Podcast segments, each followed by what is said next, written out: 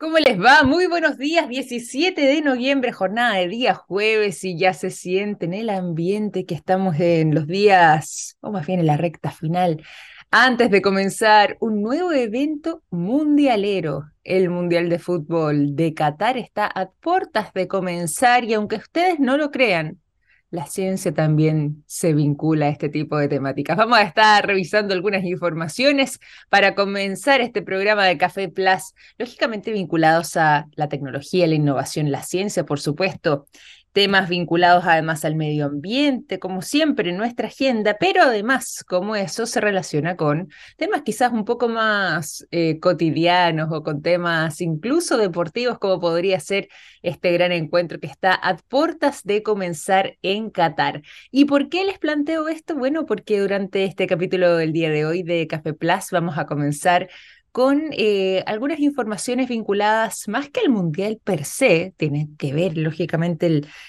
este evento eh, tremendo a nivel global, el más grande además deportivo, que se sigue por miles de millones de personas alrededor del mundo, más que nada va a estar enfocado en la manera en la que em, hubo que adaptar una serie de eh, situaciones cotidianas para los cataríes que no lo son para los demás, producto de las condiciones climáticas que se viven allá. Bien sabemos que Qatar goza, podríamos decir, de unas temperaturas elevadísimas. No por nada estamos realizando el Mundial de Fútbol en esta fecha. ¿Por qué? Porque haberlo hecho en el periodo de invierno para ellos, que em, corresponde a los meses de junio, julio, por ejemplo, como estábamos acostumbrados, hubiese sido un verdadero infierno para los jugadores de fútbol, porque eh, en ese periodo del año las temperaturas alcanzan entre los 40 y los 50 grados Celsius. Imagínense el calor, no como ahora que están disfrutando de unos agradables fresquitos, refrescantes 40 grados, como máxima, ay, ay, ay, entre 35 y 40 grados aproximadamente es la temperatura media durante esta época del año, por lo menos no alcanza a llegar a los 50 grados, que yo realmente no sé cómo puede haber gente que resista temperaturas de ese tipo, pero más allá de eso, hay, hay problemas con eh, lo que tiene que ver con las altas temperaturas que son propias de ese territorio, pero también con el agua potable.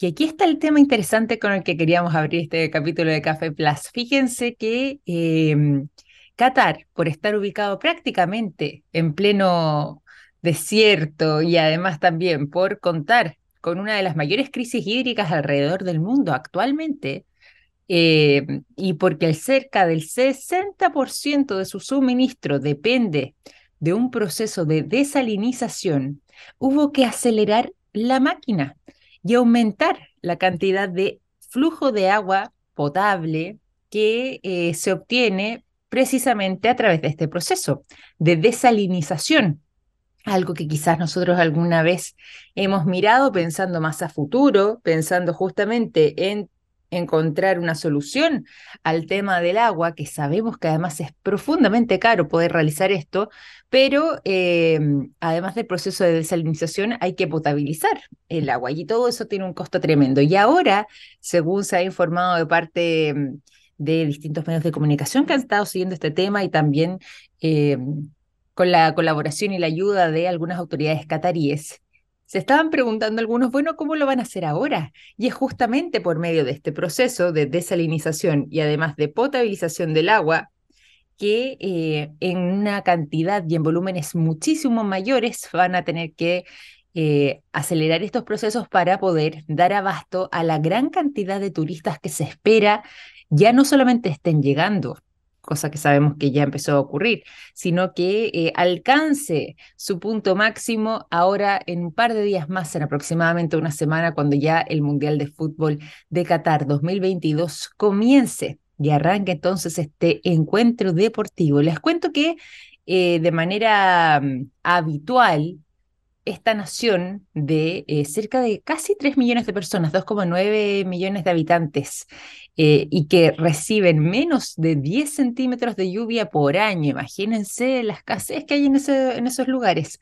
En la actualidad ya hay problemas también para la eh, propia población poder alcanzar buenas cantidades de agua potable para poder ya sea realizar sus actividades diarias o por supuesto lo que tiene que ver con el consumo humano. No es el único país, además de la región, Qatar, que actualmente eh, utiliza los procesos de desalinización. También eh, Bahrein, Kuwait, Oman, Arabia Saudita, los Emiratos Árabes Unidos eh, se encuentran en una relación parecida precisamente por sus condiciones climáticas, por su geografía, porque por ejemplo, al menos en el caso de Qatar, no hay prácticamente ningún río que lo atraviese donde se pueda obtener agua dulce. y todo esto se hace como les decía, en este listado de países, casi todas monarquías, además del Golfo Pérsico, eh, se hace por medio entonces de este proceso de desalinización que si bien eh, puede ser muy efectivo, tiene un costo, tiene un costo bastante elevado y un consumo de energía que es tremendamente alto y una cantidad de quema de combustibles fósiles para poder realizarlo, que también es muy elevado, no digamos que es una idea muy sustentable. Y de hecho, em, hay quienes señalan que eh, se logra de esta manera generar un subproducto que una vez que vuelve al océano, es decir, que ya desalinizado, potabilizado en su retorno a las aguas del mar, puede incluso llegar a dañar o afectar a los sistemas marinos, a los ecosistemas que eh, en esas zonas donde se hace o donde se vuelve esta agua, donde se genera la descarga, podría afectarlos en su vida, en su día a día y en em, el sistema que han estado desarrollando por años. Así que no es tan sencilla esta solución, no es como cosa de llegar y desalinizar el agua. Y ahora van a tener que acelerar, como les decía, la máquina porque se espera que lleguen miles de personas, millones en algunos casos, hacia este pequeño país de no más de 3 millones de habitantes y que cuenta con una de las crisis hídricas más profundas a nivel global. Eh, se necesita mm, cerca de entre 3,5 y 4,5 kilovoltios por hora para poder desalinizar solamente mil litros de agua, eh, según se ha estimado. Y como referencia, por ejemplo, eh, un refrigerador utiliza solamente 4 kilovoltios hora por día. Imagínense que se necesitan entre 3,5 y 4,5 para desalinizar mil litros de agua, es decir, la cantidad de em, energía que se utiliza es altísima. Y que, como les contaba recién, puede también traer otro tipo de daños como eh, daños a los ecosistemas marinos, a las algas, a los arrecifes de coral, donde muchas veces se hacen estas descargas y, por supuesto, a todo lo que tiene que ver con los pastos marinos, según em, han señalado los expertos. ¿Hay agua para la Copa del Mundo? Bueno, pues sí, porque se está realizando este trabajo y se espera que sean cerca de 1.200.000 los turistas que lleguen hasta Qatar eh, para presenciar este evento deportivo. Sin embargo, el impacto que esto puede tener en el medio ambiente también está generando eh, bastante controversia, sobre todo en lo vinculado al acceso al agua, a la manera en la que se obtiene para poder hacer frente no solamente a las altas temperaturas, que eh, son propias de ese lugar para el consumo humano, para nuestra supervivencia y también para las tareas y las labores diarias. Y más encima ahora, entonces, con prácticamente 1.200.000 aficionados adicionales, es decir,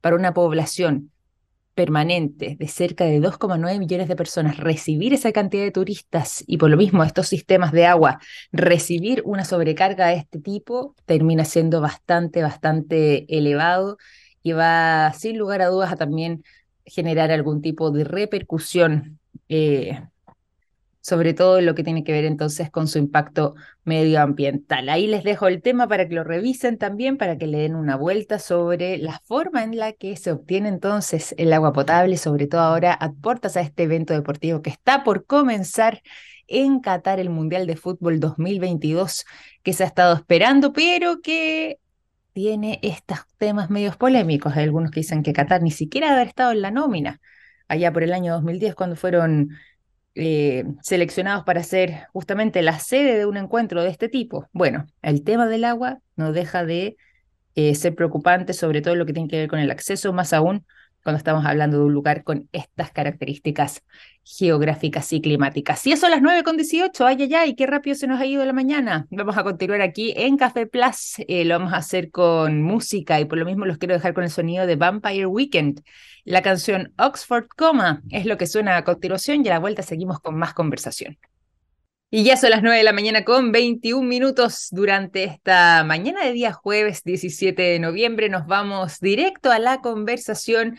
Tenemos una gran invitada para estar conversando sobre el desafío BioBlitz que es parte de eh, el desafío Polinizadores 2022 que busca no solamente extender su invitación, sino que es una de las iniciativas realizadas por la Red Chilena de Polinización. Les voy a estar contando los detalles junto a nuestra invitada del día de hoy, que ya está eh, sintonizada para que podamos comenzar esta conversación, pero antes, eso sí, es momento también de contarles lo siguiente.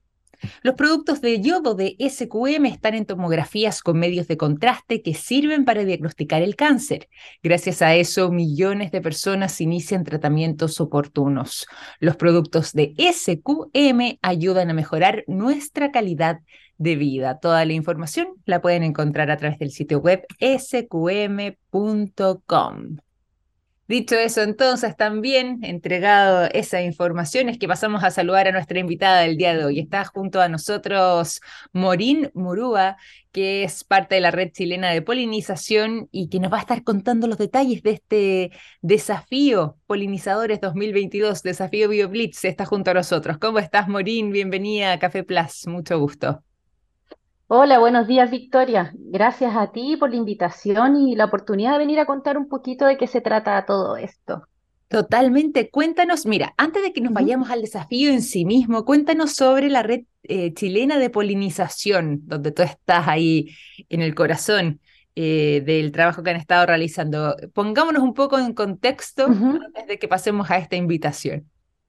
Sí, claro, mira, eh, la Red Chilena de Polinización es una iniciativa de autogestión que la realizamos algunos eh, académicos y también aficionados a la polinización. No necesariamente tenemos que ser todos académicos ni investigadores, pero nace un poco desde ahí, desde ese interés, por aunar a toda la gente que trabaja en torno a la polinización, que le interesa la polinización o simplemente eh, quieren hacer actividades de difusión o trabajan eh, ya sea en predios, por ejemplo, agrícolas, donde los polinizadores también son importantes. Y en ese sentido empezamos con esta iniciativa que ya lleva, uy, ya no me acuerdo, pero deben ser por lo menos 5 o 6 años, eh, en la cual, digamos, nos reunimos todos y en torno a eso realizamos distintas actividades y también compartimos los saberes y compartimos eh, los proyectos e iniciativas que tiene cada uno. Eh, y ahí, en, en, ese, en ese momento, es mm. cuando nace esta idea de, o necesidad más bien, de saber cuáles son los polinizadores y cuál es la diversidad, en, eh, la entomofauna principalmente, que tenemos en nuestro país. y eso es porque, si bien obviamente las investigaciones y la ciencia avanzan, ¿no es cierto? Y siempre hace cosas, aún nos falta un montón por saber acerca de qué tenemos. Y como bien habrá escuchado, quizás por ahí mucha gente dice, oh, se acaban los polinizadores, sí, eh, pues. estamos muriendo, estamos en crisis. La verdad es que sí, eh, la polinización está en crisis mm. producto de que hay muchos factores, entre ellos cambio climático, la urbanización y un montón de otras cosas, que han ido rompiendo los espacios naturales, eh, impidiendo o desfavoreciendo la presencia de los insectos polinizadores, bueno, y otros polinizadores también, las aves también polinizan. Y en ese sentido eh, ha perjudicado su abundancia, su diversidad. Pero, eh, como bien se dice, no podemos conservar ni cuidar lo que no conocemos. Y en Chile, lamentablemente, hay vacíos mm. respecto de cuáles son los polinizadores y a quién polinizan, digamos, a qué plantas. ¿Vacíos en qué sentido? No sabemos, primero no sabemos, en, Chile hay un gran vacío taxonómico, a pesar de que mm. tenemos taxónomos increíbles de distintos grupos, porque recordemos que los polinizadores no solamente son las abejas, que ha sido lo que más ha hecho el boom, ¿no es cierto? Así como se mueren las abejas. Pero siempre se piensa, se mueren las abejas pensando en la abeja melífera, en la abeja que hace la miel. Pero en realidad eh, tenemos una diversidad gigante en el mundo de polinizadores de abejas, abejorros, que también son del grupo este himenóptero, que son las abejas, las moscas, eh, los coleópteros, que son las chinitas, los pololos, eh, así como también eh, las mariposas. y bueno, algunas aves, picaflores y otras aves también. Entonces, en ese contexto la diversidad es muy amplia, pero no se conoce mucho. En otras partes del mundo se sabe un mm. montón. Aquí no se sabe qué especies son, porque obviamente la entomología es un área en la cual ha sufrido, yo siempre digo que ha sufrido como eh, la era moderna, ¿no? Esta era eh, de, de, las viejas disciplinas, por decir las disciplinas de base, que son la entomología, la botánica, entre otras disciplinas relacionadas a la, taxonomía o la sistemática, han ido quedando relegadas como algo, entre comillas, como que nos sirve mucho porque necesitamos aplicar, necesitamos saber qué pasa con el cambio climático, necesitamos saber los factores ecológicos. Sin embargo, sin ellos no sabemos porque no sabemos cuáles son las especies y las características de esta especie, dónde se encuentran estas especies, que es la labor de los taxónomos. Decir qué mm. especies son, que esta especie es distinta a esta otra, por lo tanto tiene otras necesidades, otra distribución y otras cosas. Entonces, en ese sentido, eh, hemos perdido años de avances eh, en qué tenemos. Y eh, muchos de nosotros tratamos de, además de saber qué afecta a la especie, saber cuáles son esas especies afectadas. Y en ese sentido, los polinizadores sabemos muy poco de qué es lo que hay. Y también sabemos muy poco de la interacción, porque una cosa es saber las especies que existen, ¿no es cierto? Hay tantas mariposas, tantas moscas, y por otro lado hay tantas plantas, pero la interacción, qué planta, con qué insectos se están vinculando, esa información es la que no tenemos y es la que queremos potenciar en la red chilena de polinización y por supuesto en el BioBlitz con la ayuda de los ciudadanos. Exactamente, y ahí vámonos directo al BioBlitz, a este desafío Polinizadores 2022. Esta es una invitación que están realizando desde la Red Chilena de Polinización. Cuéntanos en qué consiste y hasta cuándo además se va a estar extendiendo este desafío. Mira, esto, el BioBlitz en general es súper simple. Esta es la versión número 3. Hemos tenido un montón de éxito porque en general la gente ha empatizado bastante y mucho más incluso que las autoridades en algunos casos, acerca de eh, la necesidad de salvaguardar a los polinizadores y el servicio que prestan. Eh, quiero destacar antes que nada, aprovechando la, plataforma, recordarle a la gente que la diversidad de polinizadores y la polinización trasciende a la formación de frutos para alimentarnos. Eh, con la polinización tenemos servicios servicios relacionados, por ejemplo, textiles. Hay muchas cosas que fabricamos gracias a que existe la polinización. De hecho, si es que no se reprodujeran los mismos árboles, no tendríamos madera para construir, para combustible, para otras cosas. Lo mismo pasa con las fibras. Eh, y, por supuesto, los frutos, la alimentación y todo lo que necesitamos comer. El 87% de las plantas necesitan de polinizadores y por lo menos un 30% de las especies cultivadas les van mejor con polinizador. Cuando digo mejor, me refiero a frutos de mejor calidad, mejor gusto, mejor tamaño. Entonces, en ese sentido, la polinización es esencial para todos, digamos. Y por qué no, y no olvidar también el sentido recreacional que nos da de observar cosas hermosas dando vuelta, ¿no es cierto? Como decir, mire qué maravilloso este insecto, sus colores, eh, cómo se mueve.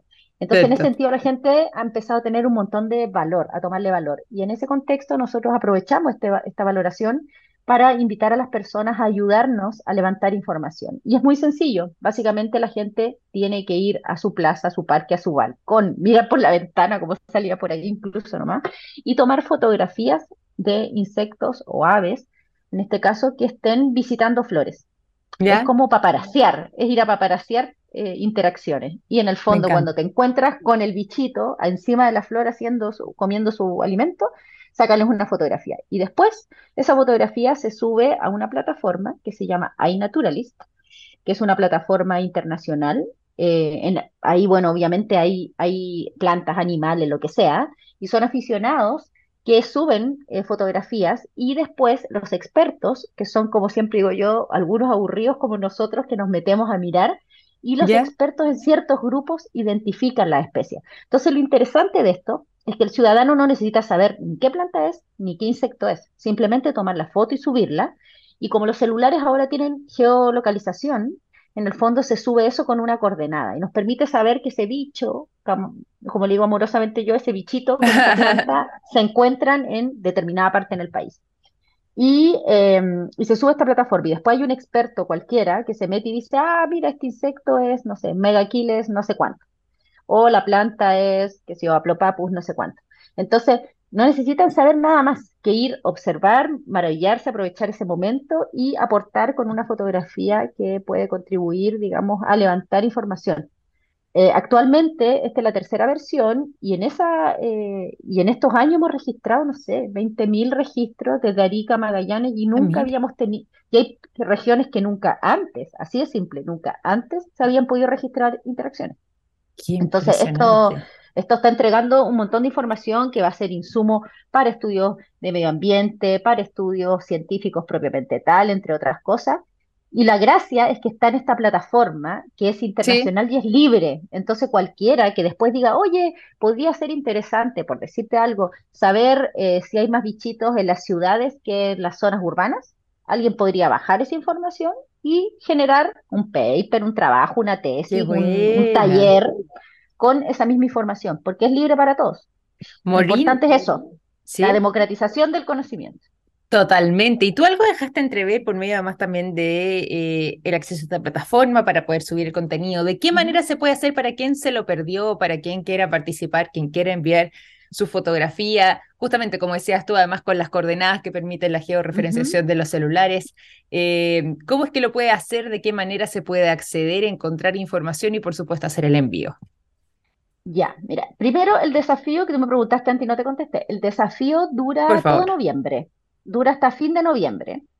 Eh, en general lo planteamos así durante un mes, no sé si lo vamos a extender un par de semanas, pero probablemente dura hasta fin de noviembre. La otra cosa es que quienes participen también y quienes metan más registros, más posibilidades tienen de ganar, porque siempre tenemos premios, libros y cositas eh, asociadas a la biodiversidad, por supuesto. Y por otro lado, ya, ¿cómo, cómo acceder a esto? Bueno, lo, único, es en la práctica lo voy a contar en pasos simples, pero después pueden buscar la información. En pasos simples deben descargar eh, la aplicación iNaturalist, que está para ambas plataformas, iOS y, digamos, y los otros celulares, que no son Mac o Apple más bien, em, y ahí descarga la aplicación iNaturalist y después de eso se hacen un usuario que creo que te puedes registrar con Google y también con Facebook y posteriormente uno, por ejemplo, hay dos opciones, tú puedes tomar fotografías X y no subirlas, después las subes en la tranquilidad de tu casa y te pones a subirla.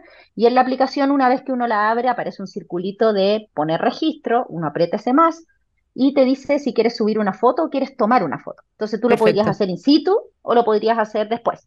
Y una vez que la tomas, te pregunta si lo quieres asignar a un proyecto. Y ahí uno pone elige proyecto y busca red chilena de polinización. Y eso se adjunta automáticamente. Y así se van subiendo.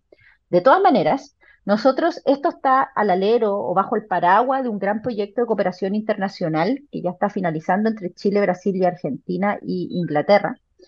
Y este proyecto, que es para salvaguardar a los polinizadores y su servicio en Latinoamérica, tiene una, una página o un, sí, una página de Instagram que se llama Surpas.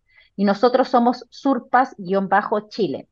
Si ustedes se meten a, Surpas con dos S, Surpas-Chile en Instagram, ahí van a encontrar todo un infograma con las distintas etapas eh, de qué se trata el BioBliss, por qué es importante y cómo eh, acceder a, participar. Surpast, con doble S decías tú, pero con T final, Surpast. No, no, no, es solamente U R P A S S guion bajo Chile. Guión bajo, perfecto. Sí, y bueno, y siempre por si ustedes ponen ahí o mencionan eh, dónde, también, bueno, mi nombre es súper difícil, pero también pueden buscarme a mí en redes y yo lo voy siempre republicando y me pueden escribir y me preguntan y yo voy contestando siempre lo, antes que pueda. ¿Cuáles son tus redes de todas maneras, Morín? Mi red eh, es, es Morín Maureen punto Murúa, por eso digo súper difícil. bueno, eso, eso en Instagram. Maureen Murúa, me encuentro en Instagram y ahí voy contando para poder acceder justamente a la información. Oye, Morín, nos va quedando los últimos segunditos ya aquí de este bloque, pero quería pedirte, ya que nos has estado contando también respecto a este desafío eh, pensado ya también para este año 2022, el desafío polinizadores 2022. Eh, hacer una invitación final. ¿Quiénes pueden participar? Eh, ¿Por qué participar? ¿Cómo es que esto va a aportar también a quienes vayan haciendo sus envíos? Bueno, la invitación es extendida desde, como se dice, desde los cero hasta los 100 años. Todos los que estén interesados, todos los que puedan, los que cuenten con un teléfono, ya sea como sea, el más lento, el más rápido, da igual. Lo importante es que participen y nos ayuden a la red chilena de polinización eh, bueno, y a toda la ciudadanía, contribuyendo con fotos de interacciones entre insectos y plantas, fotografías de cuando los bichitos están polinizando las plantas. Y esto es Mm. fundamental, primero, para saber la diversidad de plantas e insectos que tenemos, cómo están interactuando, y por otro lado, poder a veces encontrar eh, interacciones raras. Imagínate, de repente en- encuentran cosas de con orquídeas, que son interacciones súper difíciles de pes- pesquisar y en algunas partes importantes en el país. Y para quienes les interesan los conflictos ambientales, por ejemplo, podrían ayudar a, también a saber en las zonas más complejas de nuestro país, en las zonas de sacrificio y en un montón de otras partes, de cuál es el estatus de lo que está ocurriendo ahí para poder decir, bueno, esta vale la pena conservar este espacio, vale la pena cuidarlo, vale la pena levantar iniciativas y, y por qué no eh, pensar también que todas estas iniciativas son insumos para generar más alternativas de ciencia ciudadana Mm. que hoy por hoy son un, un fructífero campo de desarrollo en ciencias también. Hay mucha gente que se está dedicando, yo en particular casi siempre tengo una patita de mis investigaciones en ciencia ciudadana tratando de encontrar maneras de que la ciudadanía sea activa en la toma de datos y no sean solamente expertos, Claro. porque nosotros al final ayudamos a articular las ideas, pero desde la ciudadanía muchas veces salen las inquietudes. La Así que vale la pena participar. Democratización del conocimiento, todos a participar y tenemos todo noviembre, así que participen porque ahora está el boom, hace un calor hace que los bichos están en llamas. Eh, si quieren datos, va- van a las plazas, a los parques. Yo estuve en, en unos parques en Providencia, eh, en bandas florales que se han generado ahora por este, estas iniciativas que hay de cambio de, de pasto Sí. por bandas florales. Y estuvimos viendo y también están dando la vuelta ahí los bichitos con todo el calor, así que pueden ir a mirar ahí si es que no pasa nada en su jardín o en su patio o en, o en donde estén en su trabajo. Maravilloso, ahí que está buena la idea. oportunidad, para compartir con los niños. Ojo, yo tengo una hija pequeña y le encanta hacer esas cosas. Los niños les fascina y son los que tienen el mejor ojo para encontrar cosas, así que Eso vale es la verdad. sa- sacarlos a dar la vuelta y, y hacerlos que ellos estén pendientes de qué es lo que hay para. Completamente. Y son unos buscadores innatos, eso me consta. Oye, Exacto. Morín, tenemos que ir finalizando esta conversación, pero te quiero agradecer por contarnos todos los detalles del desafío Polinizadores 2022, parte de esta invitación del BioBlitz y de la Red Chilena de Polinización. Y te quiero agradecer entonces por ser parte de esta mañana aquí en Café Plus. Te pasaste. Muchísimas gracias a ustedes por la posibilidad y por, y por difundir esta información que para nosotros es muy importante y para todos para que, como dijiste tú, participemos en esta Es democratización del conocimiento. Muchas gracias, que Murúa, esté muy bien, que tengas hermoso día. Igualmente, igual para ti, ya lo saben. Entonces, la invitación entonces a sumarse y ser parte de este desafío, parte de la red chilena de polinización que nos vino a contar durante esta mañana Morín Murúa. Nosotros vamos a continuar acá en el programa cuando hizo las 9.39. Los quiero dejar con el sonido de, de Time Impala. La canción The Less I Know, The Better es lo que suena a continuación. 9 de la mañana, 42 minutos, dejamos el sonido de la música de lado de momento para revisar las informaciones, pero antes de que nos vayamos a algunas novedades bastante recientes que están afectando a nuestro país, tengo que entregarles también el siguiente consejo a esta hora de la mañana.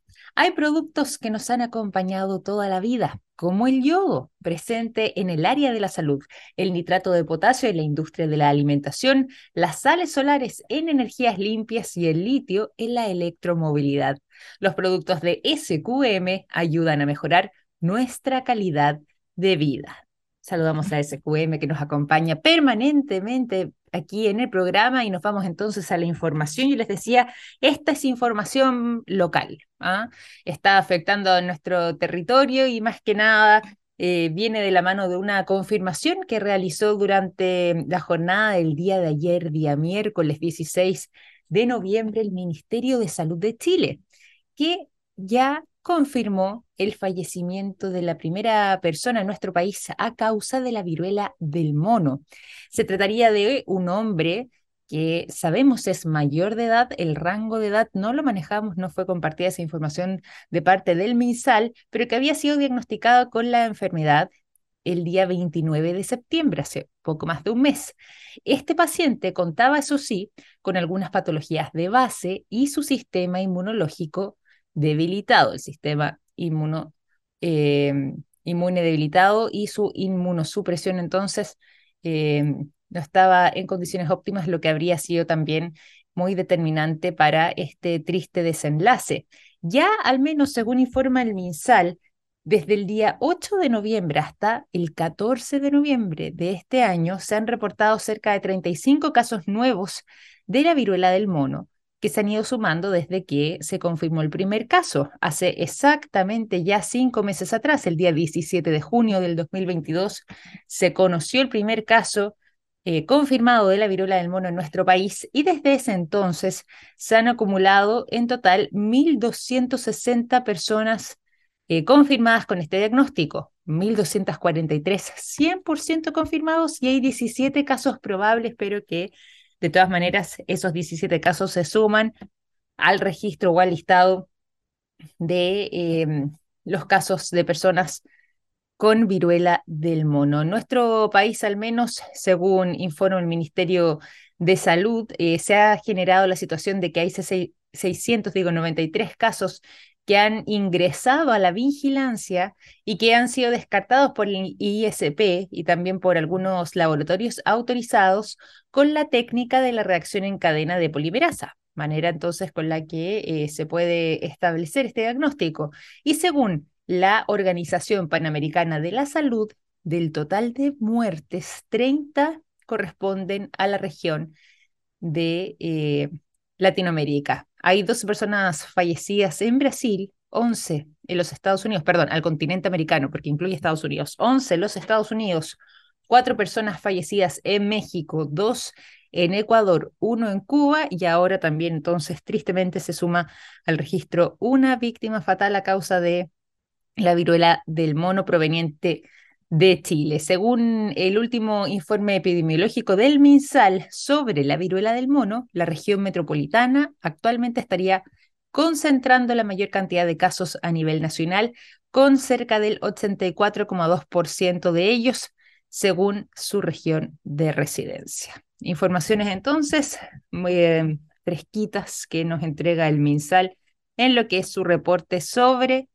este mm, virus que eh, a algunos nos preocupó tanto cuando recién llegó la viruela del mono, que al menos no ha sido tan complejo como el COVID, ni con esa velocidad de propagación, pero sí, por supuesto que hay que estar observando y ya tristemente entonces les contamos que se confirma de parte del Ministerio de Salud la primera persona fallecida en nuestro país a causa de la viruela del mono. 9 con 47, seguimos en Café Plus, nos vamos a la música para seguir revisando después nuevas informaciones y es por eso que los quiero dejar con el sonido de Blink 182.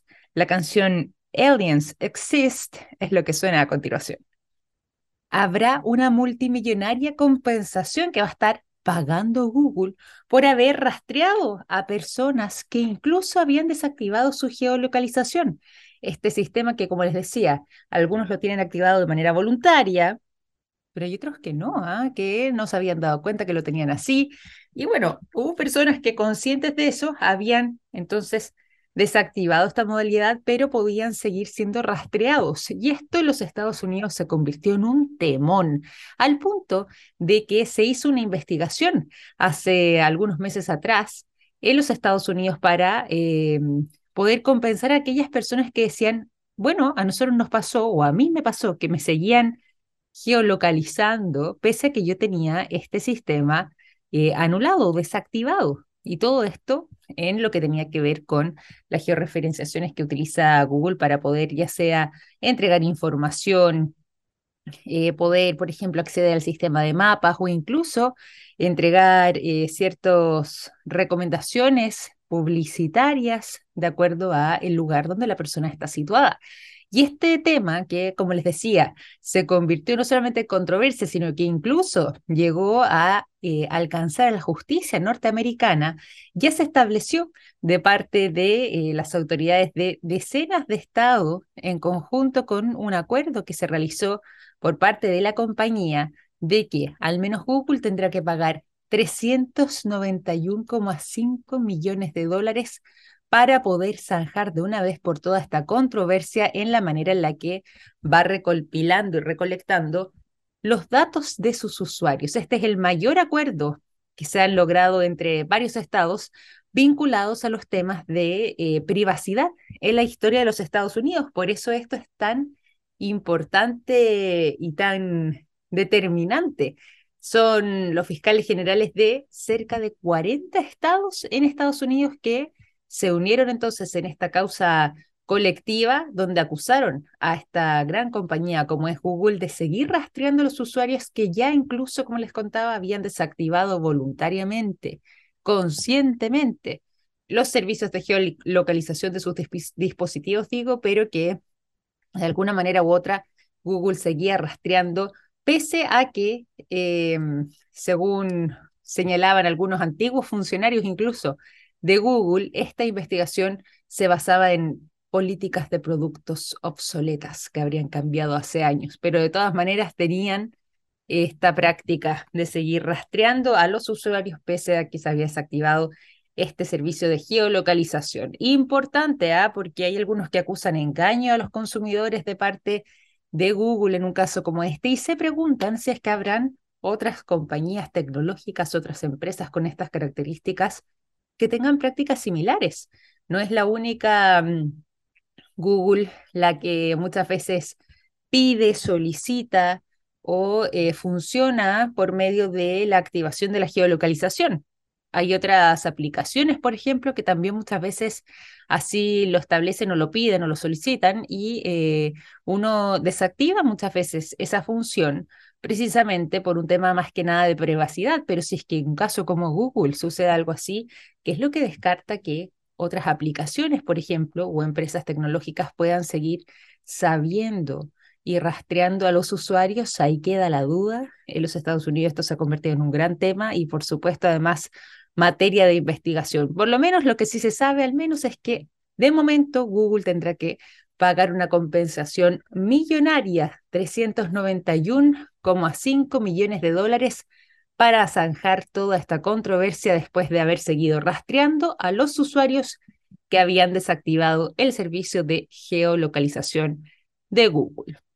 9 de la mañana con 56 minutos. Con esta información vamos a ir finalizando este capítulo de Café Plus. Les quiero agradecer a todos ustedes por habernos acompañado el día de hoy en esta jornada día jueves 17 de noviembre y los quiero dejar invitados a seguir en sintonía de la TX Plus porque ya comienza la ciencia del futuro junto a Daniel Silva. Cuídense mucho, que estén muy bien, que tengan un gran día jueves. Un abrazo grande. Chao, chao.